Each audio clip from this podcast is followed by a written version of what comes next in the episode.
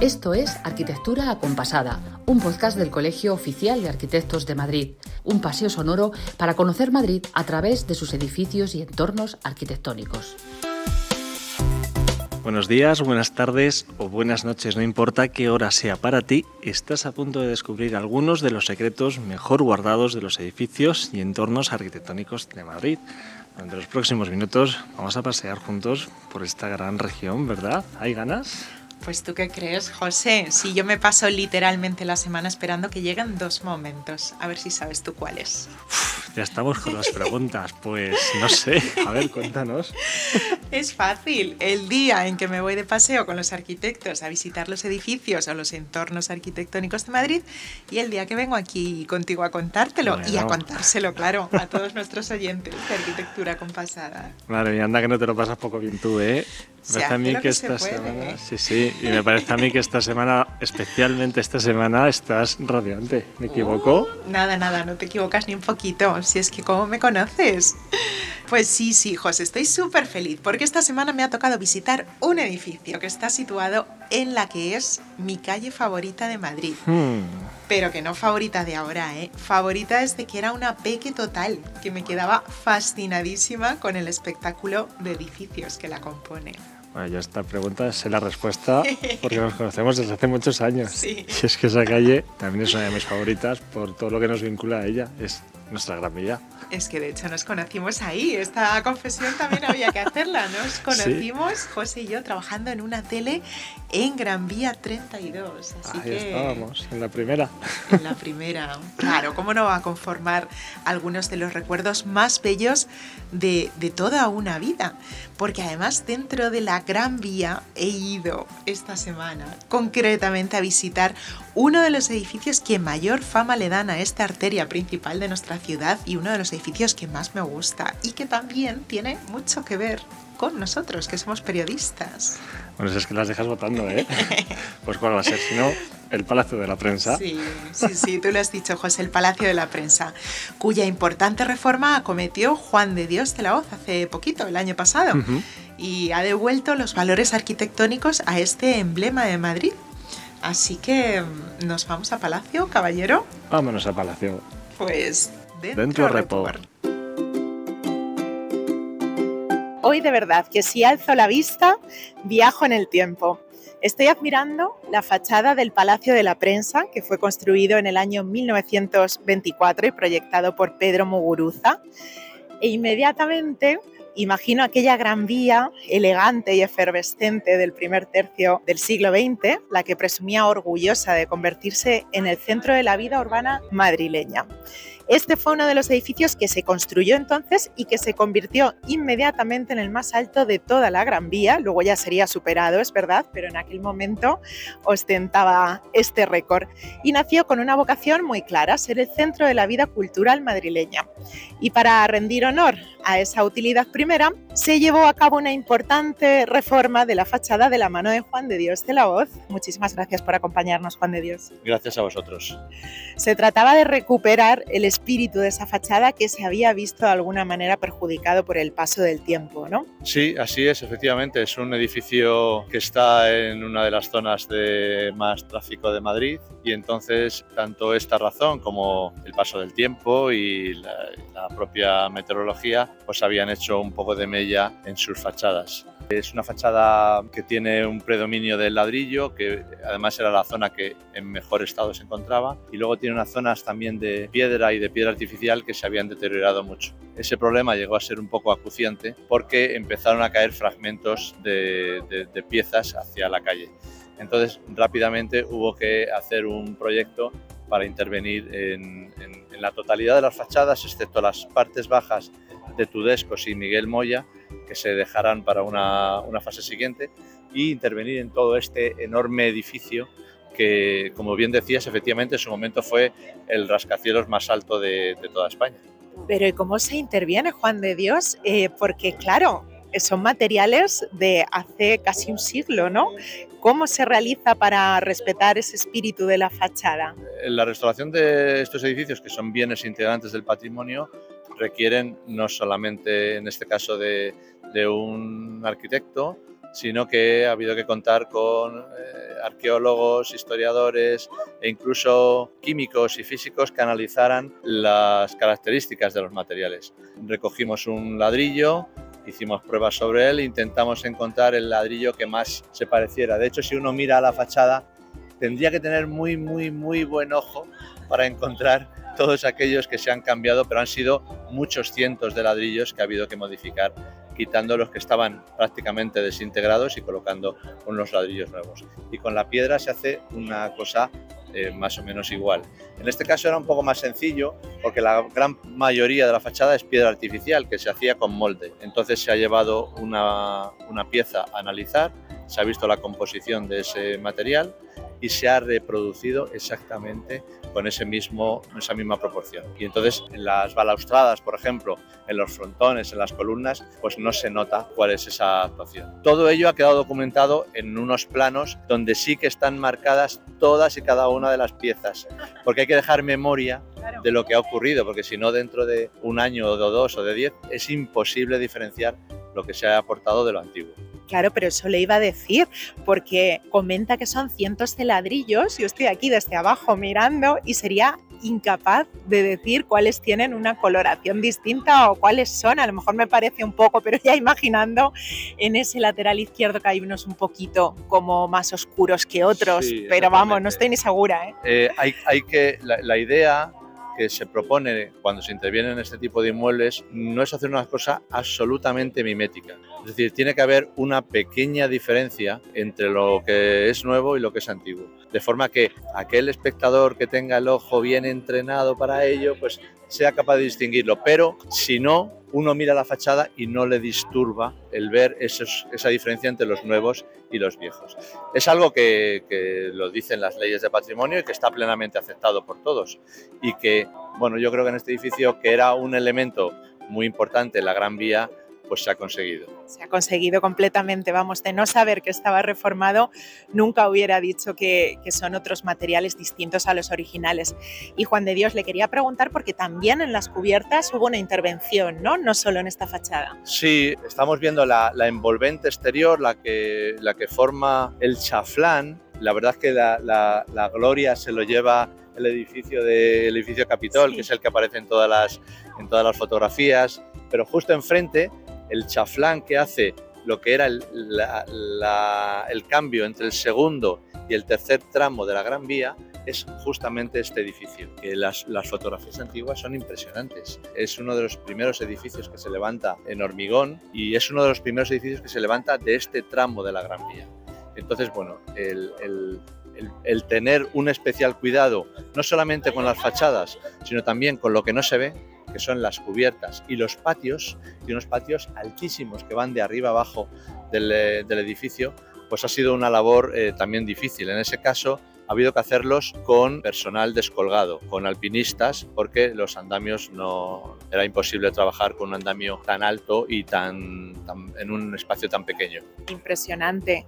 Claro, como hablábamos antes, esto remite a esa elegancia de esos años 30 con que se proyectó por parte de, de Pedro Muguruza, ¿no? El arquitecto. Sí, además Pedro Muguruza es un arquitecto interesantísimo no solamente él, sino una generación que sufrió mucho porque eh, les pilló la guerra civil pero era una generación extraordinaria. Ahí estaban Pedro Vidagor, Luis Gutiérrez Soto, Torres Balbás, Modesto López Otero, Luis Moya, Casto Fernández Show, en fin, un montón de arquitectos que tuvieron además una extraordinaria también generación de profesores. Ahí estaban Ricardo Velázquez Bosco, Manuel Aníbal Álvarez, Vicente Lampérez, en fin, era una generación extraordinaria. Y desgraciadamente muchos de ellos tuvieron que exiliarse y otros eh, quedaron en, en, España. Y afortunadamente eh, Pedro Muguruza se quedó y Pedro Muguruza estuvo al frente de la Dirección General de Arquitectura y hicieron una labor impresionante. Él y todo lo que, lo que se organizó a través de la Dirección General de Regiones Devastadas. En fin, era un personaje dibujaba maravillosamente. Los dibujos de este edificio son espectaculares, una maravilla. Tanto los de las fachadas, que estamos viendo una fachada gigantesca, gigantesca. como el más mínimo detalle, un cenicero, una lámpara, ¿De verdad? una mesa, sí, sí, sí. ¿También lo dibujaba? Dibujaba todo y todo lo que dibujaba estaba dentro de los salones de té, del salón de, de fumadores, desgraciadamente hoy no están, pero los detalles del gran salón del cinematógrafo. Todo eso está dibujado por Pedro Muguruza y es una auténtica lección de arquitectura. Es una pena que no los podamos ver porque desgraciadamente se han perdido, pero bueno, afortunadamente están las fotos y están sus planos. Claro, impresionante desde luego el tino con el que lo proyectó y ahora mismo Juan de Dios, ¿hay prevista alguna otra intervención ya en lo que es el interior de este Palacio de la Prensa? Sí, no es un, no es un proyecto que tengamos nosotros el encargo, pero sí que sé que hay un plan especial de intervención en el, en el Palacio de la Prensa,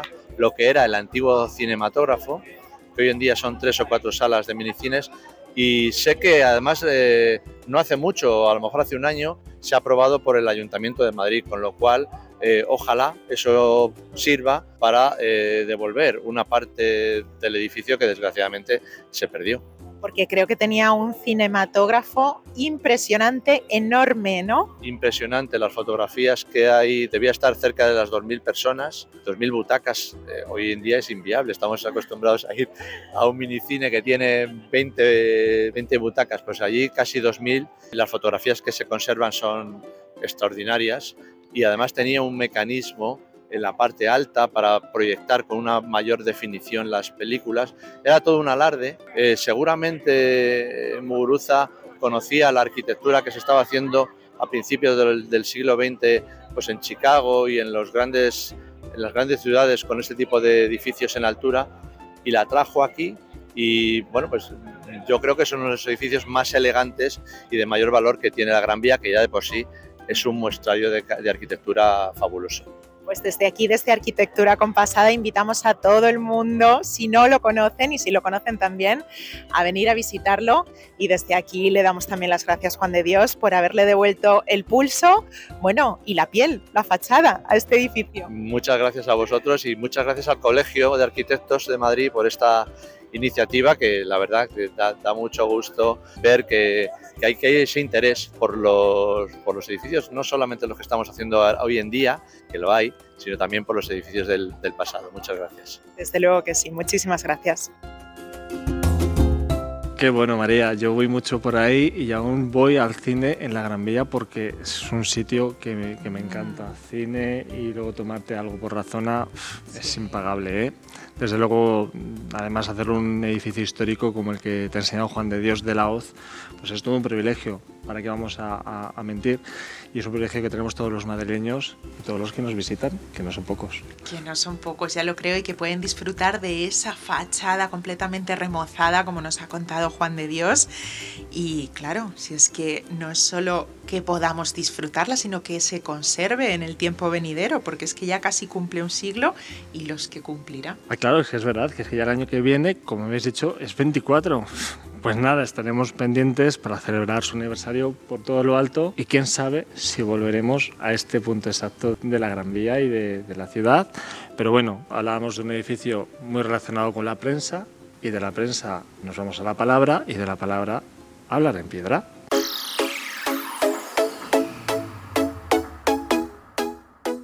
Y bueno, después de la introducción, pues vamos a empezar a jugar con nuestros seguidores y oyentes de Arquitectura Compasada. Y María, tenemos muy buenas noticias. A ver, cuéntame. Pues es que estamos creciendo programa tras programa y son cada vez más los seguidores de Arquitectura Compasada que nos escuchan, los que aprenden con estos paseos que te pegas con los arquitectos y que seguro que sus ratos libres están ya yendo a conocer tanto los edificios como los entornos que cada semana les proponemos. Así que porfa, si es así, contadnos vuestro caso, mandadnos mensajitos diciéndonos qué lugares habéis visitado y por qué os gusta tanto este podcast que sale cada semana con todo nuestro, nuestro cariño. Eso, que esta familia tiene sentido gracias a vosotros. Y a vosotros os vamos a volver a lanzar un guante, un guante semántico en este caso, no sin antes desvelar el significado de la última palabra que habíamos lanzado a las ondas y que era... Adaraja, sí, no me equivoco. Adaraja, no te equivocas. Y de Adaraja nos ha mandado uno de nuestros oyentes este audio diciendo qué cree que significa él esta palabra tan bonita y tan sonora. Así a bote pronto, me da la sensación de que tiene algo que, tiene que ver con algo como una teja, ¿no? Adaraja, palabra de origen seguramente árabe. Entiendo que sí, a nivel de construcción, no sé, tendrá una teja, un, un murete o algo. Me da la sensación de que podría ir por ahí. Bueno, pues yo confieso que esta vez sí he hecho trampas y he mirado. He ah, mirado, sí, has mirado, ¿eh? Así es, y sé que no es una teja, como nos decía nuestro oyente Galo, pero desde aquí le agradecemos su audio y que participe en este juego tan divertido que es el Ando en Piedra. Sí, muchísimas gracias a Galo, que sí que lleva razón en una cosa y es en que Adaraja efectivamente viene del árabe. Pero quien nos va a describir qué es eso de Adaraja es Juan Pablo Rodríguez, el arquitecto responsable de, entre otros muchísimos proyectos, la reforma del Museo Arqueológico de Madrid. Adaraja es una palabra de origen árabe que se utiliza cuando un muro está medio construido. Como son tajos que no se pueden hacer en una sola jornada, se dejan en el muro unas especies de llaves o enjarjes para seguir al día siguiente. No es una palabra muy conocida fuera del ámbito de la construcción, pues de luego yo sí que la he escuchado. Pues muchísimas gracias a Juan Pablo Rodríguez por su explicación de esta adaraja y toca lanzar un nuevo reto. Como decías, María. Toca, toca. ¿Va? Va. Bocel. Eso es. Bocel, que no bozal, ojo, bocel, pero si está escrito igual, con B. Eso, está escrito con B, efectivamente, que yo pensaba que era con V, pero no, nos han dicho nuestros compañeros arquitectos que es con B. Y no nos hagáis trampas, como siempre, no lo consultéis en Google. Como he hecho yo. Como ha hecho José hoy, no hagáis como él y tiene que ser literalmente así a lanzarse, como ha hecho Galo en el programa de hoy. Eso, y cuando tengáis vuestra primera idea, nos mandáis un mensajito de voz al número de teléfono 623 006049, el 623 006049 y esperamos vuestras ocurrencias. Bueno, pues después de haber estado hablando en piedra, nos toca ahora, José, secretear un poquito, ¿no? Así es, nos toca esta sección tan maravillosa que es desvelar poco a poco los secretos del COAN y de la profesión de arquitectos. Y hoy la verdad es que tenemos una edición muy especial porque la semana pasada precisamente hemos recuperado uno de los ciclos clásicos del colegio en el que enseñamos edificios y se llama El arquitecto enseña su obra. ¡Qué maravilla! Y, y para hablarnos de este ciclo tenemos con nosotros a nuestra compañera Carmen García Jalón del Departamento de Cultura del Colegio. Buenas tardes, Carmen. Hola, José, ¿qué tal? Hola, encantada. Feliz de estar aquí y para venir a contaros un poco lo que hacemos desde el Departamento de Cultura. Muchas gracias, Carmen. Esta es una visita muy especial porque eh, bueno, eh, van a tener su espacio propio en, en alguno de los secretos porque el Departamento de Cultura hace tantas cosas y Sí, tan ¿verdad? variopintas que nos da para uno, dos, tres y mil podcasts solo de ellos. Pero pues bueno, seguro que volveremos en más de una ocasión a vuestro trabajo. hoy Carmen viene a hablarnos del ciclo El arquitecto enseña su obra que acabamos de retomar. Carmen, coméntanos, ¿qué es esto de que el arquitecto te enseña su obra?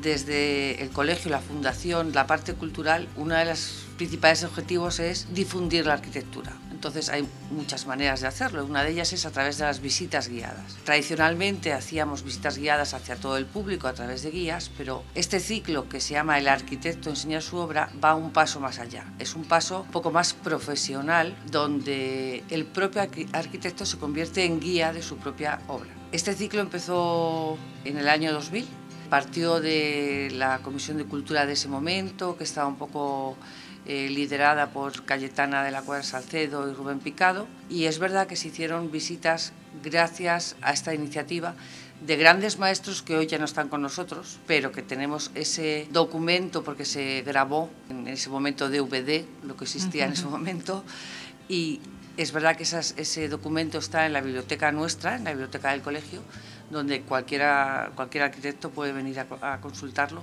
Y es un documento fundamental que habla, ver al propio arquitecto explicar su edificio, su obra, es algo muy profundo, porque lo explican de una manera muy diferente a si fuera un guía externo. Entonces Claro. pueden contar los entresijos, pueden contar sus propios problemas que tuvieron, los sentimientos, las emociones. la- o sea, la, la arquitectura es emoción también. Entonces, mm, pues todo eso transmite mucho cuando el propio arquitecto puede explicar lo que ha hecho.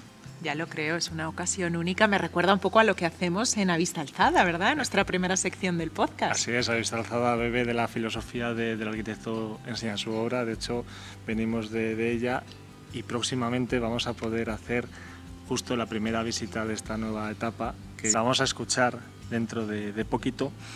Pero bueno, es un ciclo que tiene pues, más de 20 años de vida, como nos está contando Carmen, no como el podcast, que ya que es muy joven. Ocho, ocho semanas. Pero bueno, con más de 20 años de vida, el objetivo es dar a conocer la arquitectura como este podcast, pero ¿a quién va dirigido eh, este ciclo en concreto? A ver, mira, cuando empezó en el año 2020, la idea era abrirlo a todo el mundo, a todo el público. Es verdad que desde un primer momento el interés de verdad estaba en el arquitecto, porque mm, no es lo mismo que lo enseñe un guía que tiene a lo mejor, aunque sea arquitecto, pero habla de una manera más cercana al público en general, cuando un arquitecto em, enseña su propia obra, al final tiene un lenguaje más técnico y el arquitecto que va a escucharlo quiere oír ese lenguaje. Entonces, empezó abierto al público, pero en este momento lo hemos recuperado con la idea de dirigirlo solo a arquitectos. ¿Por qué? Pues porque, primero, porque el arquitecto, al final, eh, eh, el colegio hace muchas cosas, hace visitas guiadas abiertas al público y tal, pero también tenemos que cuidar a nuestros socios, o sea, mm, al propio arquitecto. Y el interés de, este, de estas visitas yo creo que están más centradas en el, en el, propio arquitecto, en el arquitecto joven o no joven, pero que quiere conocer qué ha hecho su compañero, que, cómo lo ha hecho, qué ha sentido, cómo lo ha proyectado, qué problemas ha tenido. Entonces, en estos momentos está dirigido exclusivamente a arquitectos. O sea, el arquitecto enseña a sus compañeros arquitectos su propia obra. Es muy curioso porque yo he estado en, la primera visita de este ciclo y es cierto esto que cuenta, que cuenta Carmen. Hay unos aspectos técnicos que qué material has utilizado, por qué este tipo de, de material, esa solución cuestiones que a nosotros no claro, se nos ocurre. se nos escapan ya un poquito, pero para las personas que están relacionadas directamente para los expertos tiene que ser bien interesante. Así es. Y bueno, Carmen, coméntanos, ¿qué edificios se, se visitan? ¿Por cuál habéis empezado y, bueno, cuáles tenéis lo que se pueda contar. Lo que podamos contar. claro, claro. A ver, eh, esto ya te digo, mmm, quizá, o sea, empezó en el año 2000, quizá ahí me, me he adelantado un poco, pero se tuvo que cortar, bueno, pues vicisitudes del propio colegio y tal, se cortó. Eh, y en el año 2016, cuando, cuando empezó de nuevo la gestión cultural, un poco después de todas las crisis y tal, pues ahí se recuperó. Y entonces eh, la filosofía que, se, que en ese momento se adoptó fue, vamos a enseñar los edificios que hayan obtenido un premio COAM. Mm, empezamos a, a visitar todos esos premios COAM. ¿Qué pasa? Que ya es verdad que se hizo de 2016 a 2019 y llegó la pandemia. Y ya habíamos realmente casi mmm, enseñado todos desde el 2005 hasta 2018 eh, casi todos los edificios, porque cuando son viviendas es muy complicado enseñar. Y hay muchos premios COAM que son viviendas. Entonces, claro, entrar en casa de alguien, pues a nadie le gusta enseñar su casa. Entonces pues es más complicado. Se podría ver desde fuera, pero no es lo mismo, no, no, no, interesa. Un arquitecto realmente, vale, una fachada vale, pero vale mucho más estructura, plano, mm, bueno, otros temas que desde fuera no se podrían ver. Claro, porque no son visitas, perdón que te interrumpa, son visitas, es un grupo numeroso de unas 20, 25 unas 20, personas. 25 personas, sí. Entonces, claro, meterte en claro. casa de alguien, pues no, a nadie le gusta. No ¿sabes? es el mejor plan, ¿no? Alguna vez hemos conseguido, pero cosas muy excepcionales. Entonces, mm. pues partiendo de esos suelen ser pues eso, o bancos o edificios de oficinas o en fin o, culturales o en el 2019 como os decía se tuvo que cortar por la pandemia y entonces ahora eh, con la nueva junta es verdad partiendo de un proyecto del propio Fernando Landecho que es miembro de junta de gobierno y con María Garcés intentaron recuperar este proyecto. Acabamos de empezar con muchísima ilusión con muchas ganas y bueno, de momento tenemos, eh, hemos visitado ya el Estadio Valle Hermoso uh -huh. con, con los Cano, que fue una visita maravillosa.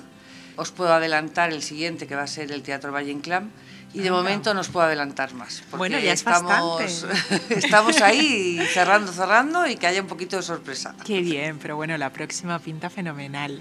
La próxima pinta fenomenal porque es un premio Coan también, también. Eh, bastante especial. Lo conocemos en esta casa mucho. Eh, premio Matt Coan también ha sido recientemente nombrado, no sé si hace un par de años, mm. y es un espacio espectacular, aparte de una institución con la que el colegio ha colaborado bastante, incluso en concursos de arquitectura efímera, que ya hablaremos de este tema largo y tendido más, más adelante. Y para todos aquellos, Carmen, que estén escuchando y se les acaben de poner los dientes largos con esa próxima visita, ¿cómo se pueden inscribir aquellos arquitectos que estén interesados?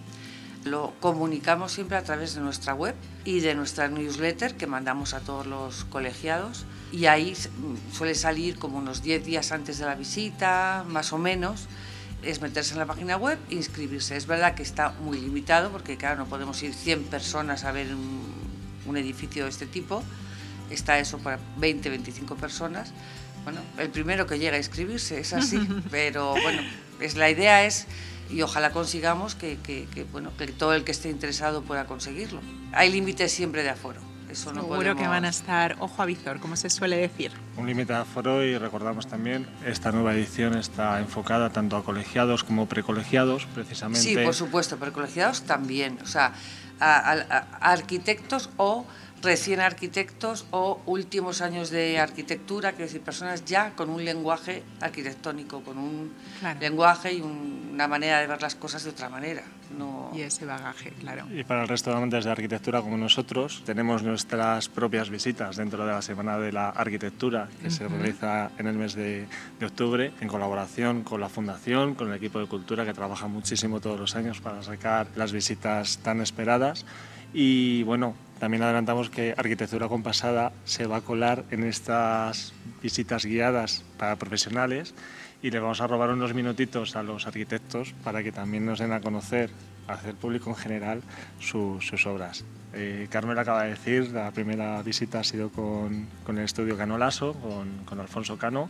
Nos ha dedicado sus minutos, así que próximamente haremos esta visita también. Alzaremos la vista nosotros al Estado de Hermoso. Y no nos quedaremos con la espinita. Claro que no. No, seguro que no. Y bueno, ya aprovecho, además también ya que estamos aquí, yo voy a enredar un poco, y, igual que se ha recuperado este ciclo, pues recuperar el otro ciclo que teníamos de, que llamábamos eh, visitas guiadas que dedicadas al público en general aparte de la semana de arquitectura que es verdad que es una bomba de, visitas y de la gente que bueno que el primer, los primeros cinco minutos se ha llenado todo y bueno que es un gusto pero precisamente por eso queremos o la idea es saber si podemos recuperar también hacer una visita aunque sea mensual dedicada al público general, no solo o sea, algo más cercano, pero bueno. Desde aquí lanzo ¿eh? una para ver si es posible también recuperar. Pues estupendamente porque seguro que lo van a coger de maravilla todos nuestros oyentes. Va a ser maravilloso y ya hablaremos con Alicia para que lo tenga incluido en, su, en su, repaso de, de, la agenda semanal. Carmen, muchísimas gracias, un placer contar contigo y nos escuchamos prontito. Venga, muchas gracias a vosotros, encantada. Encantada. Pues ya hemos llegado al final de la arquitectura compasada de, de, esta semana, después de haberos dado un paseo por la Gran Vía de los años 30, de haber conocido el verdadero significado de Adaraja y de haber disfrutado de la compañía de Carmen García Jalón, que nos ha desvelado el secreto del arquitecto enseñar su obra. Y aquí termina, una vez más, el episodio. Yo me pongo un poco triste, pero bueno, ha sido un placer como siempre saber que estáis al otro lado, que cada vez sois más, como decíamos y que nuestros paseos empiezan a ser, por tanto, colectivos. Así es, nada de tristezas porque en siete días volvemos en este mismo punto a hablar de arquitectura y ahora os dejamos con un repaso muy interesante a la agenda semanal con Alicia Bajo. Hasta pronto. Hasta pronto. Muchas gracias María, José. Ahora sacad la agenda y poneos calzado cómodo porque os va a hacer falta para las propuestas culturales de esta semana. Nos vamos de paseo por el barrio de las letras, porque la Casa Museo Lope de Vega ha organizado cada domingo hasta el 25 de junio la ruta Letras y Espadas. La compañía Bataria Teatro dará vida a las figuras de los escritores más brillantes que habitaron estas calles, como Lope de Vega, Calderón o Quevedo, y a personajes literarios como Diego Alatriste, en un apasionante recorrido en el que los asistentes descubrirán edificios y rincones de interés del barrio de las letras. Toda la información está en casamuseolopedevega.org. Y seguimos de ruta, porque en Arquitectura Compasada os proponemos recorrer las rutas de los castillos de nuestra región. Consta de dos itinerarios, uno de ellos transcurre por el este y el otro por el oeste de nuestra comunidad. En total, 20 fortalezas entre fortificaciones, castillos y atalayas para viajar al pasado de la Comunidad de Madrid y realizar una incursión en la Edad Media para entender la historia de la región y poner en valor el gran patrimonio que conforma la red de castillos de la Comunidad de Madrid. En turismomadrid.es puedes consultar estos itinerarios. Nos quedamos ahora en el COAN porque el miércoles 17 y el jueves 18 de mayo exponemos las nueve propuestas presentadas al concurso internacional para la transformación de la estación Madrid-Chamartín Clara Campoamor y su integración en el entorno urbano, que está llamado a convertirse en un referente internacional de la movilidad sostenible e inteligente y en un emblema urbanístico y arquitectónico de Madrid. Podrás ver las maquetas de las nueve propuestas y conocer de la mano de los equipos involucrados en cada una de ellas todos los detalles de las soluciones presentadas. Y hasta aquí las propuestas culturales de arquitectura compasada, que también puedes consultar en nuestra página web www.coam.org. Hasta la semana que viene. Escuchado Arquitectura Acompasada, un podcast del Colegio Oficial de Arquitectos de Madrid, un paseo sonoro para conocer Madrid a través de sus edificios y entornos arquitectónicos.